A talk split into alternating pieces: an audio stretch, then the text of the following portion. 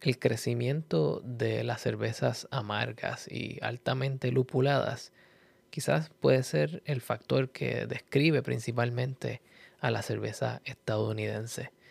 Sin embargo, no es un factor que solamente esté en Estados Unidos, sino que predomina como estilo. En este episodio me senté a hablar con Alejandro Cortés, quien trabaja para Haas o John I. Haas, que es una compañía que tanto crece lúpulos como procesa y también tienen su propio laboratorio de desarrollo.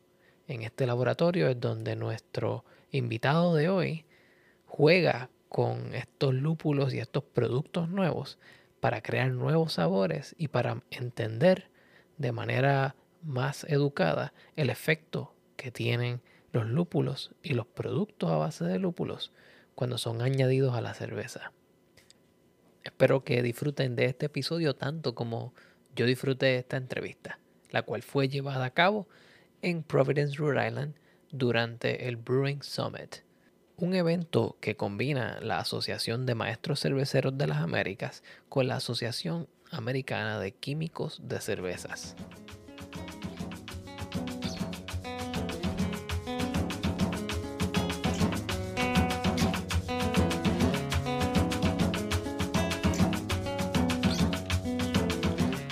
Bienvenidos a The Food Engineer Podcast, un podcast dedicado a la exploración de alimentos y bebidas fermentadas.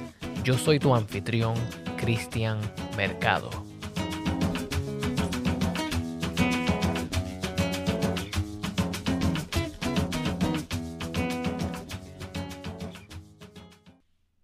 Bienvenidos a un nuevo episodio de The Food Engineer Podcast. Hoy tengo como invitado a Alejandro Cortés de John Haas, que está localizado en el área de Yakima, en Washington, y él es un especialista en el área de los lúpulos.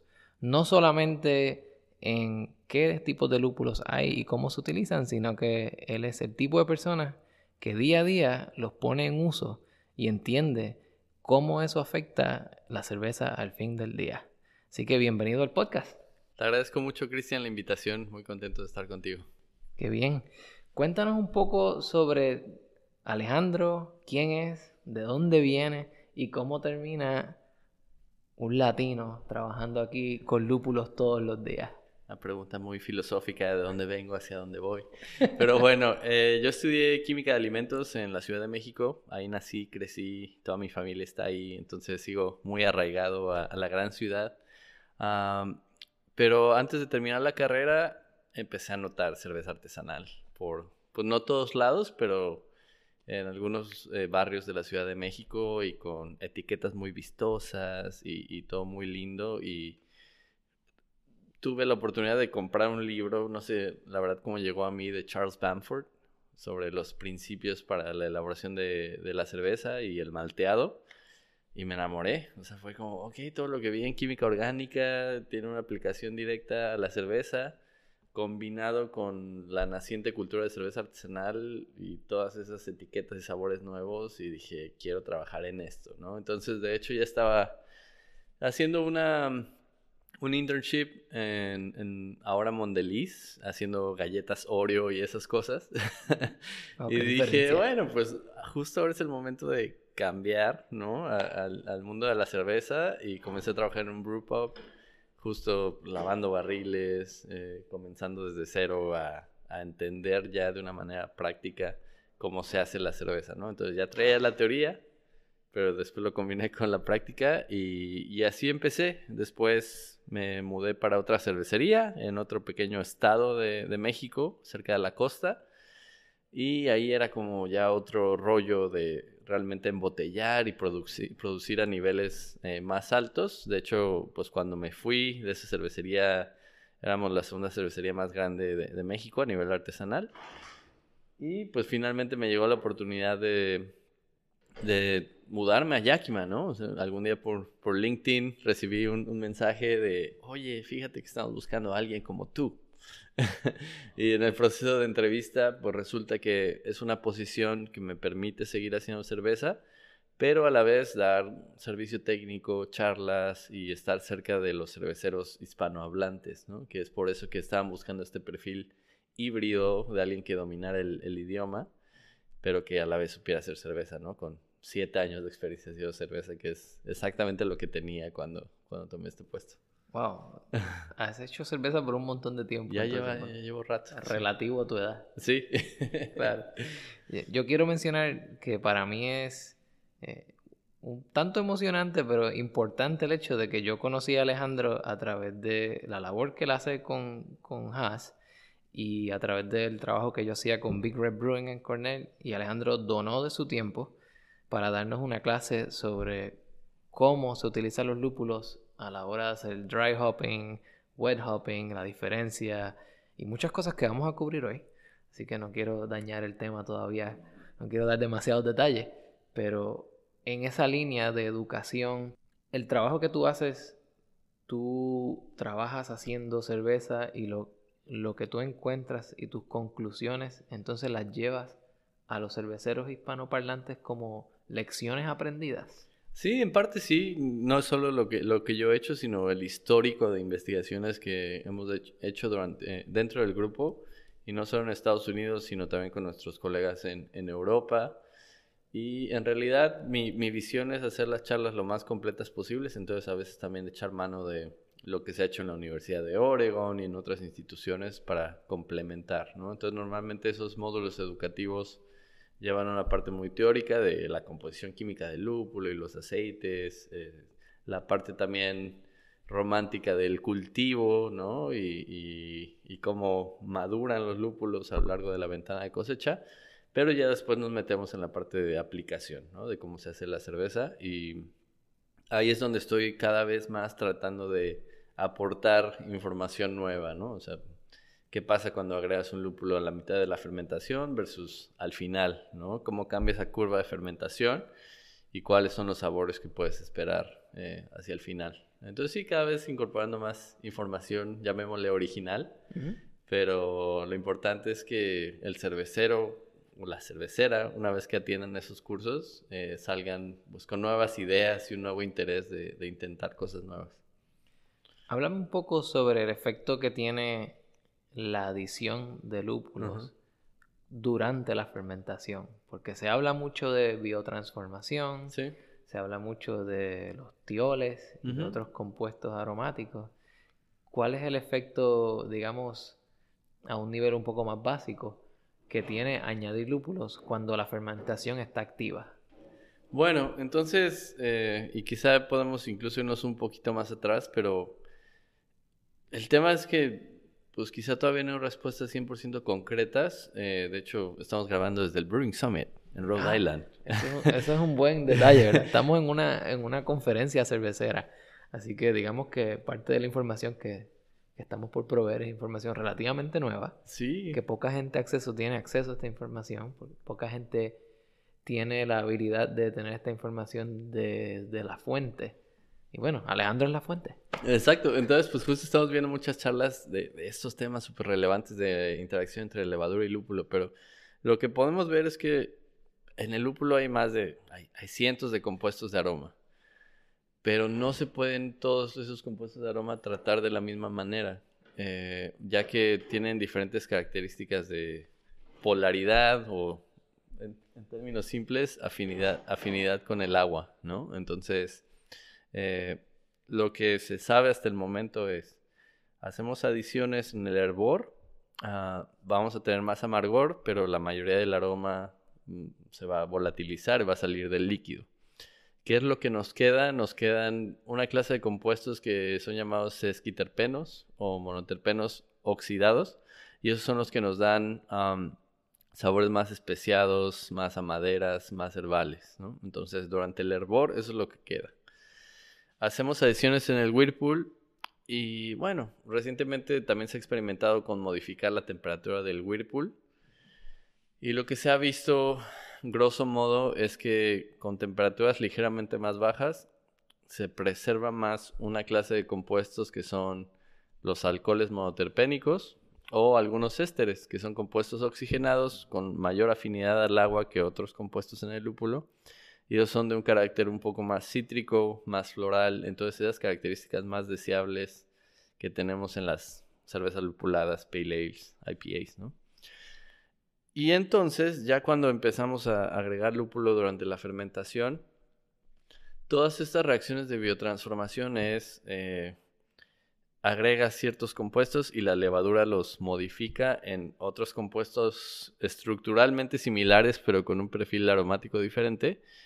O bien la levadura también libera compuestos que están en forma de precursor antes de la fermentación, ¿no? Entonces pueden ser los mismos alcoholes monoterpénicos o pueden ser tioles que originalmente están unidos, sea a, un, a una molécula de glucosa o sea a péptidos, ¿no? Eh, y, no son aromáticos en esa forma de precursor y la levadura entonces los puede liberar y eh, desbloquear ese potencial de aroma, ¿no? Entonces, se sabe que eso ocurre en mayor o menor medida. Hoy en día hay muchas levaduras genéticamente modificadas o ah, ahora se llama bioingeniería, ¿no? Hay términos más, más amigables o menos, eh, digamos, agresivos hacia el consumidor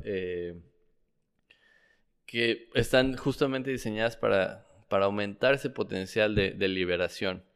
Ah, pero también hay, muchos de estos tioles ya libres en el lúpulo, ¿no? Entonces, creo que todavía hay un gran debate en cuál es la, la, real contribución de la biotransformación. Porque, ok, sí ocurre, pero si tú agregas de inicio tioles libres, a lo mejor el resultado va a ser mucho más intenso que lo que sea que puedas obtener a través de biotransformación es un debate con muchas, muchas aristas, porque viene el tema de, ok, está bien, igual y es mejor tioles libres y agregar más lúpulo, pero también se pierde mucho líquido con los sólidos de lúpulo, ¿no? Entonces, ¿qué tal que podemos mitigar un poco de eso con eh, levaduras, pero también pues con los productos que empresas como, como en la que trabajo ofrecen, que también traen mucho sabor a la cerveza, pero remueven los sólidos, ¿no? Entonces dándole al cervecero grande, chico, mediano, más líquido para ya sea beber o vender, ¿no? A una escala mayor.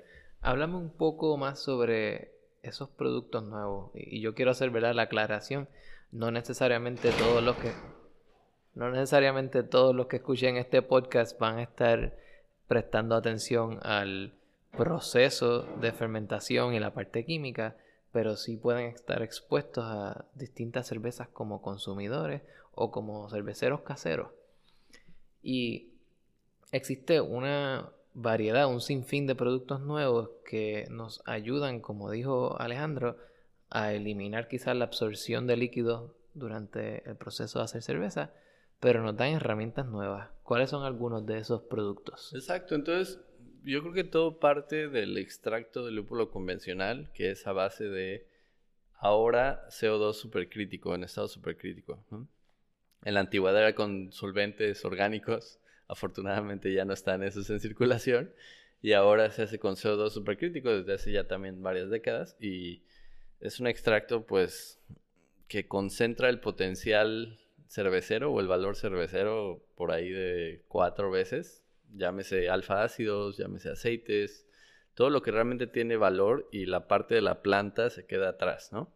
Entonces todo parte de ahí y hemos hecho diferentes giros y, procesos adicionales eh, para ir aislando fracciones de ese extracto, ¿no? Entonces hay algunos extractos de amplio espectro que digamos el beneficio es que son fluidos a temperatura ambiente, comparados con los extractos convencionales que son como una miel densa que, tienes que calentar por separado y agregar como pausas adicionales al proceso, ¿no? Entonces están esos extractos eh, con cierta fluidez.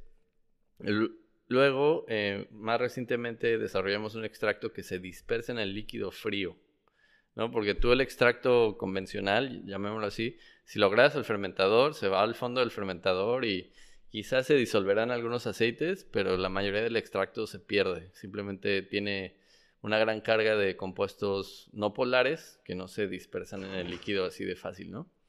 Entonces, con estos nuevos extractos avanzados tenemos eh, aplicaciones directamente al fermentador que ayudan a producir un efecto similar al dry hopping, ¿no? Entonces, Eh, ¿Se pueden realmente hacer cerveza 100% con base estos, estos extractos o también se pueden usar para mitigar la carga de sólidos en el fermentador? Y ya de ahí en más, o sea, a partir de extractos se pueden hacer eh, eh, pues, procesos de cromatografía, etcétera, para aislar aceites ya muy específicos. ¿no? Entonces, este tipo de aceites normalmente requieren de algún emulsificante para dispersarse, porque no son muy hidrosolubles. Pero justo eh, hoy en día estamos invirtiendo muchos recursos en desarrollar productos que sean solubles en agua sin necesidad de utilizar, por ejemplo, propilenglicol como emulsificante, ¿no? Entonces es, ahí hacia donde vamos, ¿no? O sea, seguir eh, dándole a los cerveceros herramientas muy específicas sobre, ok, ya estoy al final del proceso, probé mi cerveza y como que le falta un toque de, cítrico, agregamos este aceite totalmente derivado de lúpulo, sin emulsificantes, y nos da el resultado que queremos exactamente. Qué interesante. Me gusta hacer hincapié en la parte de los emulsificantes porque mucho se habla en la industria de alimentos y más, no tanto desde un punto de vista del productor, sino desde un punto de vista del consumidor, donde alguna gente eh, prefiere tener productos los cuales ellos entiendan qué son, pero cuando hablamos de emulsificantes hay una variedad grandísima. Y a mí siempre me gusta usar el ejemplo de, del aderezo de la ensalada porque la gente le encanta comer aderezo de ensalada con un poco de aceite y vinagre, pero tienes que moverlo, siempre se separa, es un problema.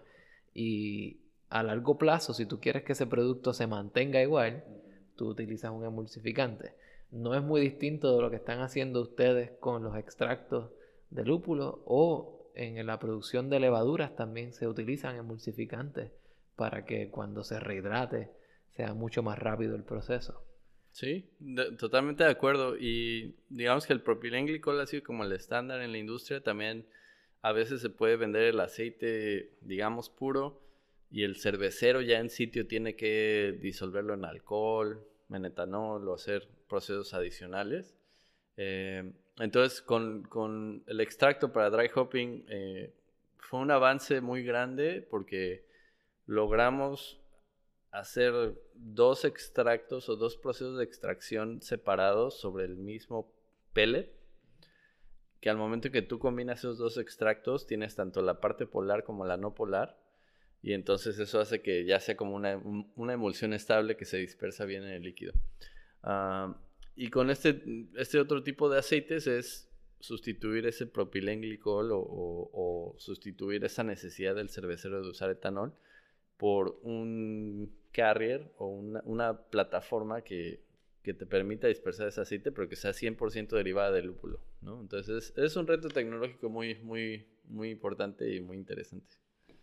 Y, me gustaría mencionar que no lo es, o sea, no es un reto único de la industria de los lúpulos, porque eh, igual pasa, por ejemplo, digamos que en el vino. En muchos casos se, se aíslan químicamente taninos para luego ser añadidos en el vino. Una de las cosas de las cuales yo he estado mirando últimamente es productos los cuales usan una cantidad mínima de insumos, como lo es la cerveza, que muchas de ellas solamente utilizan cuatro insumos principales. ¿Cómo tú utilizas esos insumos para crear otros nuevos que tienen un efecto distinto? Y esto lo vemos desde cientos de años con las maltas ácidas, eh, yo lo utilizo como en forma de vinagre, o puedes hacer un vinagre ah, que tenga la misma base que tu cerveza. Puedes pasteurizar ese vinagre y luego se lo añades a la cerveza para controlar el pH. Son, son procesos que tienen un sinfín de usos y que en la industria de alimentos siempre se han utilizado, pero quizás el consumidor no lo ve.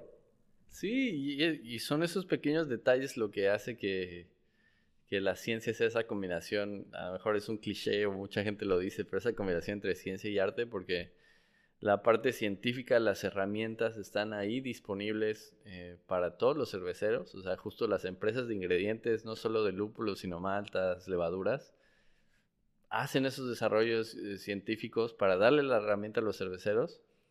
Y no quiero decir que no ocurra también mucha ciencia en las cervecerías, por supuesto que ocurre, pero también entra ese factor de cómo tú haces esas recetas, cómo modificas los procesos para esa misma herramienta que le das a cinco cerveceros tenga un resultado de sabor diferente, ¿no? Y eso es, eso es algo muy bonito que, que pues para el consumidor es genial poder ir a, cinco cervecerías diferentes en, en, un radio de pocos kilómetros y, y, probar cinco pale ales diferentes o cinco pilsners diferentes, ¿no? Sí, eso es muy importante. Tratar de, de llegar a tener variedad cuando tu, tu terroir es parecido. Sí. imagino que en un área como donde tú habitas, que está llena de cervecerías, claro. se convierte en en un factor de quién tiene el producto nuevo distinto. Y al fin y al cabo los suplidores pueden ser los mismos. Sí, totalmente. Alejandro, háblame un poco sobre las variedades nuevas de lúpulos que hay en el mercado y cuáles son tus favoritos. Bueno, sí, esta parte de las variedades nuevas es un tren que no se detiene. De hecho, eh, buena parte de lo que hago en, mi trabajo es hacer cerveza con variedades experimentales, que hoy por hoy son un número muy extraño, así como, no sé, 21-058-002, ¿no? Y algún día, ojalá, alguna de esas variedades reciba un nombre. Y entonces es un proceso muy tardado donde, pues, los lúpulos nuevos tienen un periodo de vida bastante amplio, de, de varios años, donde solamente son un número un poquito menos extraño del que mencioné. Entonces, por ejemplo, una variedad que hoy por hoy llamamos HBC Hop Brewing Company 586, 586. Es una variedad que ya muchos cerveceros utilizan, que ya lo conocen, pero todavía no tiene un nombre sexy o atractivo, ¿no? Entonces es uno de mis favoritos, el 586. Eh, esperemos que ya reciba un nombre pronto porque definitivamente es difícil de decir o memorizar.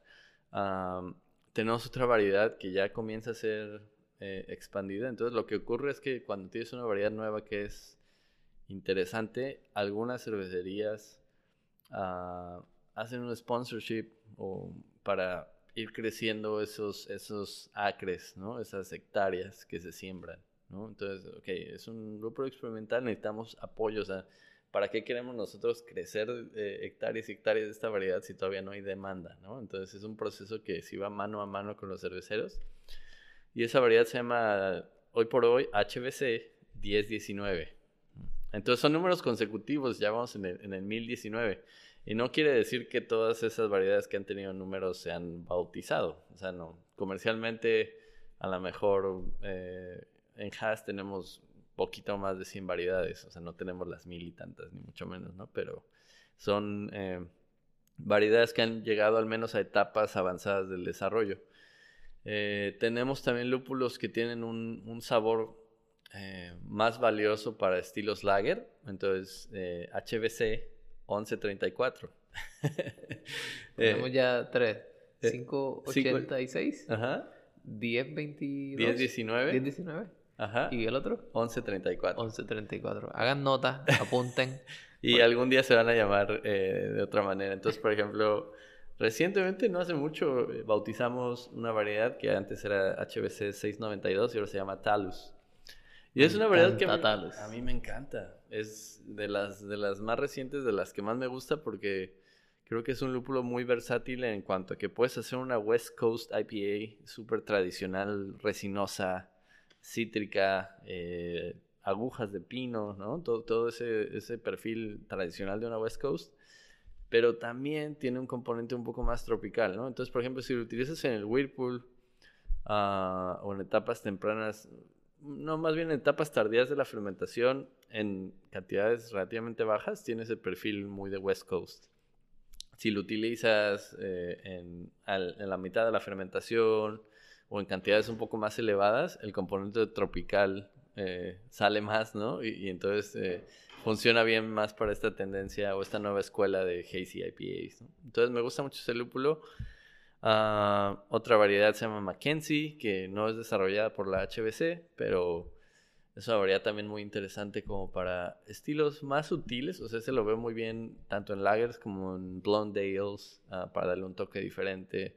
Es un lúpulo también como cítrico, herbal, pero bueno, o sea, muchos en, ese lenguaje sensorial eh, pues muchos comparten descriptores generales, pero eh, pues recomiendo mucho hacer cervezas con un solo lúpulo para ir encontrando esas pequeñas diferencias, ¿no? Que son sutiles, pero que una vez que te familiarizas con los lúpulos son, son placenteras.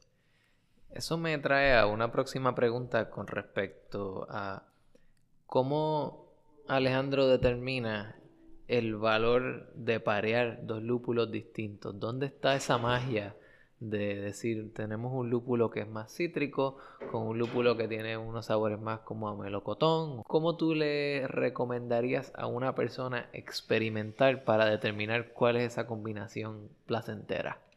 Pues fíjate que definitivamente sí es mucho prueba y error y además eh, cuento con la fortuna de, de que las cervezas que yo hago pasan a través de un panel sensorial entrenado, ¿no? Entonces no es solo yo y mis ideas determinando que algo es bueno, sino afortunadamente son las personas involucradas. Pero lo que sí hacemos mucho es cervezas con un solo lúpulo, ¿no? Entonces, una receta muy estandarizada, con una malta base muy simple, levadura chico, que es muy neutra, y eh, dry hopping, digo, perdón, Whirlpool, 1.5 eh, libras por, por, barril, dry hopping 2 libras por barril, eh, post fermentación casi siempre se dry hopping, entonces tratar de hacer la misma cerveza con diferentes lúpulos y entonces con base en eso y, y entrenarte en un lenguaje sensorial, o sea, nosotros en Haas tenemos nuestro propio lenguaje que se llama Hopsest, ¿no?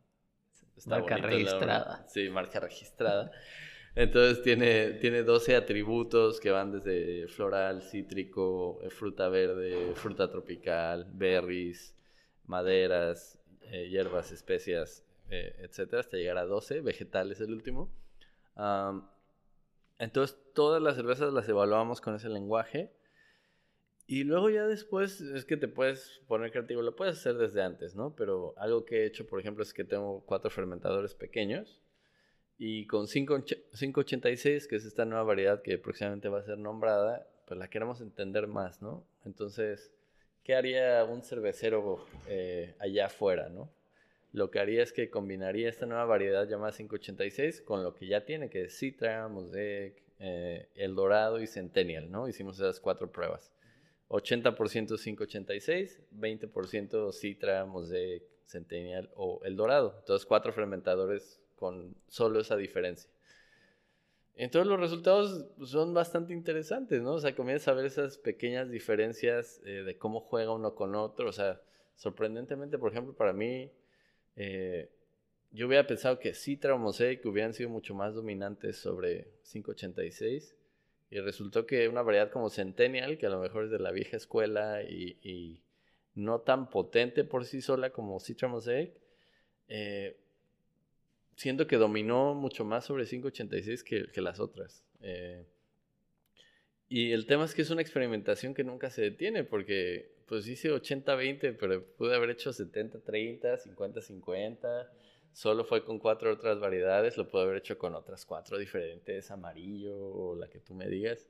Entonces, pues ojalá tuviera eh, tiempo infinito y, y, energía infinita para hacer todas y cada una de las combinaciones. Pero, pues lo bueno también es venir a este tipo de eventos, hablar con cerveceros y que la, cerveza artesanal o no artesanal, la cerveza en general, avance como, como grupo, ¿no? Y, que podamos aprender unos de los otros, eh, pues para, para que el consumidor sea el que al final del día gane y tenga las mejores cervezas a su alcance. Dijiste algo que me llama la atención y es que en el evento donde estamos, desde donde estamos grabando ahora mismo, hay una combinación de grupos técnicos que incluye cervecerías de escala internacional, de escala regional, de escala nacional, hasta de escala básicamente de barrio. O sea, hay, de todo tipo de cerveceros y todos vienen aquí porque vienen a hablar sobre este arte y esta ciencia. Y esa colaboración yo nunca la había visto en ninguna otra industria donde el grandote y el pequeñito puedan estar en la misma cancha y jugar juntos. e incluso yendo más allá, el día de ayer tuvimos un, un taller, un workshop sobre evaluación sensorial de lúpulo, elaborado en conjunto con dos empresas digamos, competidoras, rivales, lo que quieras llamar, eh, de lúpulo. O sea, éramos nosotros y, y, y Jackie Machif, que pues no, en realidad somos eh, competidores, pero es un evento muy centrado en la ciencia y se trata de, de, aprender. Y fíjate que no solo, como mencionas, es algo muy raro en cualquier otra industria, sino incluso dentro de esta industria en otras regiones. Entonces, por ejemplo, en, la, en Latinoamérica he notado que todavía existe mucho ese recelo entre el cervecero artesanal y los macro, ¿no? Si es más como de, no, es que nosotros hacemos todo distinto y, y, llevar la bandera del movimiento artesanal. Y es algo que se vale y que obviamente te da impulso y te da brío y te da eh, motivación de, de, de trabajar y trascender. Pero creo que vale la pena no perder de vista que se puede aprender mucho también de los procesos macro, ¿no? O sea, los parámetros de calidad, la consistencia, eh, o sea, esas cervecerías de esas escalas tienen los recursos para hacer un montón de investigación que, pues al menos en la parte científica vale la pena construir esos puentes y, ese aprendizaje mutuo, ¿no? Porque también es un hecho de que a lo mejor una cervecería macro no va a experimentar tanto con tantísimas variedades de lúpulo o se va a tardar más en adoptar una nueva malta, una nueva levadura. Entonces creo que se puede nuevamente aprender eh, eh, los unos de los otros. Y, a mí me gustaría ver que en Latinoamérica ese estigma se, se, fuera perdiendo, ¿no? Y que pues al final todos somos cerveceros, todos somos científicos, que los de marketing se peleen allá afuera tratando de posicionar las cervezas, eso, eso es una conversación muy separada, pero que los cerveceros a nivel técnico pues puedan eh, convivir, ¿no? Sí, definitivamente. Yo creo que ese es uno de los objetivos que este tipo de eventos tiene y, y que este tipo de podcast tiene. Hace poco tuvimos al cervecero, al maestro cervecero de la cervecería cervecera de Puerto Rico, que es la cervecera más grande de Puerto Rico. Pero en el episodio anterior o dos episodios anteriores teníamos un micro cervecero que hace todo el mismo. Y eso crea, yo pienso que un nivel de igualdad donde se cree un área donde podamos compartir ideas, donde haya amistad, conocimiento, confraternización, porque al fin y al cabo es una industria. Y lo mismo, si tú tienes el, por ejemplo, ayer yo vi el cervecero o uno de los cerveceros que trabaja para Boston Beer Company, caminamos por unos cuantos bloques de camino a una cervecería y su trabajo de este individuo en específico era conseguir cuáles son los patrones que están ocurriendo en los restaurantes y en las cervecerías para experimentar con ellos, para entonces determinar si hay suficiente demanda para que una compañía cervecera de ese tamaño pueda incurrir en el gasto de poner esa nueva variedad en el mercado. Así que al fin y al cabo nos alimentamos unos de otros. Sí, y es genial ver cómo eh, profesionales de los alimentos encuentran espacio en, en, en, la industria cervecera. Y eso es algo que también a mí me gustaría eventualmente ver más y más en Latinoamérica. O sea, creo que a lo mejor la, la demanda o el volumen de, de, producción y de venta de cerveza artesanal todavía es muy pequeño comparado con lo que ocurre aquí. Pero es interesante ver gente con maestrías, doctorados, eh, investigaciones muy profundas en, el, en genética y cosas así, aplicado todo eso a cerveza, ¿no? O sea, creo que que es un paso que, que, poco a poco se tiene que ir dando en Latinoamérica, acompañado por la demanda y el apoyo también de la gente, ¿no? Que cada vez adopte y, y consuma más la cerveza artesanal, pues para que estas pequeñas empresas puedan crecer y atraer a ese talento, ¿no? Sí, definitivamente. Mencionaste las maestrías, los doctorados, la genética. Algo que quizás a veces no entendemos es que existe un andamiaje educativo y de experiencia y de gente detrás de una cerveza. Y quizás en la escala comercial que digamos que un Anheuser-Busch o un Heineken, ellos pueden tener quizás 5 o 10 PhD trabajando en el desarrollo de una cerveza, mientras que una persona que tenga una cervecería de un galonaje mínimo, digamos, un equipo de 10 barriles, no tienen necesariamente acceso a eso. Pero tenemos que entender que existen también eh, escalas económicas que benefician eso. Así que cuando usted vaya y compre esa cerveza, que quizás le cuesta uno o dos dólares adicional la botella, o la lata entienda que no solamente es la investigación, el desarrollo, el tiempo, sino que un cervecero pequeño no necesariamente tiene acceso a las herramientas para comprar malta al mismo precio un cervecero grande. Comprar lúpulos nuevos, porque, bueno, si entramos en el detalle de los contratos de lúpulos. Sí, claro. Sí, son, son precios distintos. O sea, obviamente cuando hay distribuidores pues la cadena se hace más amplia y, y, pues todo el mundo tiene un modelo de negocio y tiene un margen por, por ganar, etcétera, ¿no? Pero también, pues de, lo contrario, pues no llegaría el lúpulo a todos lados si no fuera gracias a nuestros distribuidores y distribuidores de otras empresas. Entonces son modelos donde sí, la cerveza es un, es un juego de economía de escala, eso sin duda. En países en Latinoamérica, aquí no, no, sé, no sé si sea el caso, pero la parte de los impuestos en México, por ejemplo, pues sí claramente beneficia a, las cervecerías macro, ¿no? Entonces, ese tipo de, cuestiones, pues son barreras que poco a poco tienen que caer, pero lo que sí tiene que quedar claro es que el cervecero, a cualquier escala, se tiene que profesionalizar de la manera que pueda, o sea, no necesariamente es yendo a, hacer una maestría o un doctorado, pero afortunadamente ya hay mucha información allá afuera, ¿no? Entonces sí, si hay información de diferentes niveles de, de, detalle y profundidad científica, pero si allá afuera es un cervecero, una cervecera que empezó haciendo esto por, por pasión, por sabor, por, por, por, la parte como empírica y vivencial, eh, seguramente, o sea, puedes estar haciendo excelentes cervezas pero solo va a mejorar si, si te metes a realmente investigar y a encontrar como todo ese andamiaje científico que mencionabas, ¿no? O sea, definitivamente no, no perjudica clavarse en los libros y en la literatura y tratar de, de entender los porqués, ¿no? Ya de, de, de, ahí en más, pues la parte artística también es importante. Definitivamente. me gusta compararlo siempre con, con los restaurantes que hacen emparedados sin duda. Porque tú puedes tener el McDonald's haciéndote el emparedado, puedes tener el carrito o el, vendedor callejero.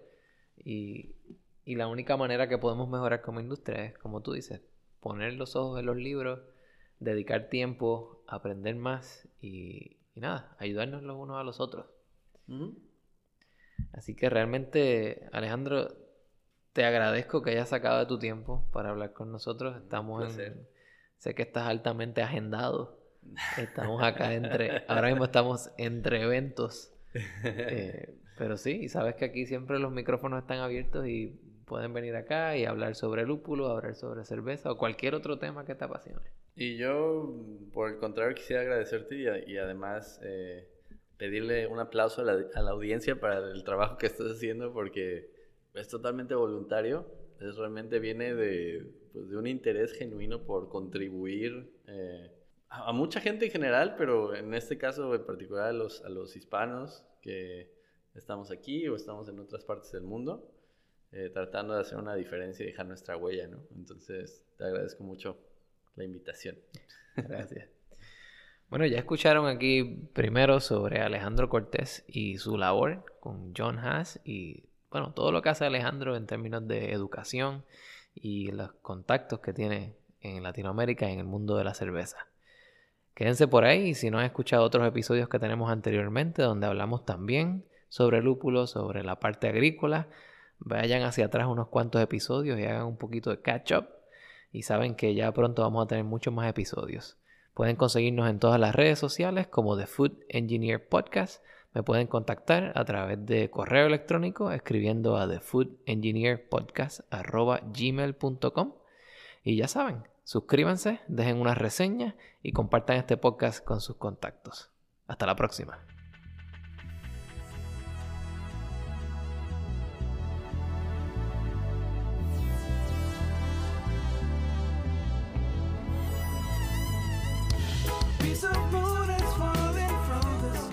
Quiero agradecer a Barbara Stone de John Haas por hacer esta entrevista posible y ayudar en su coordinación. También quiero agradecer a Alejandro Cortés por donar de su tiempo para hacer esta entrevista y para hablarnos a profundidad del efecto de los lúpulos en la cerveza. Si quieren saber más sobre el trabajo de Alejandro, pueden conseguirlo en LinkedIn o pueden buscar información sobre Haas yendo a su página de internet que va a estar también en las notas de este episodio.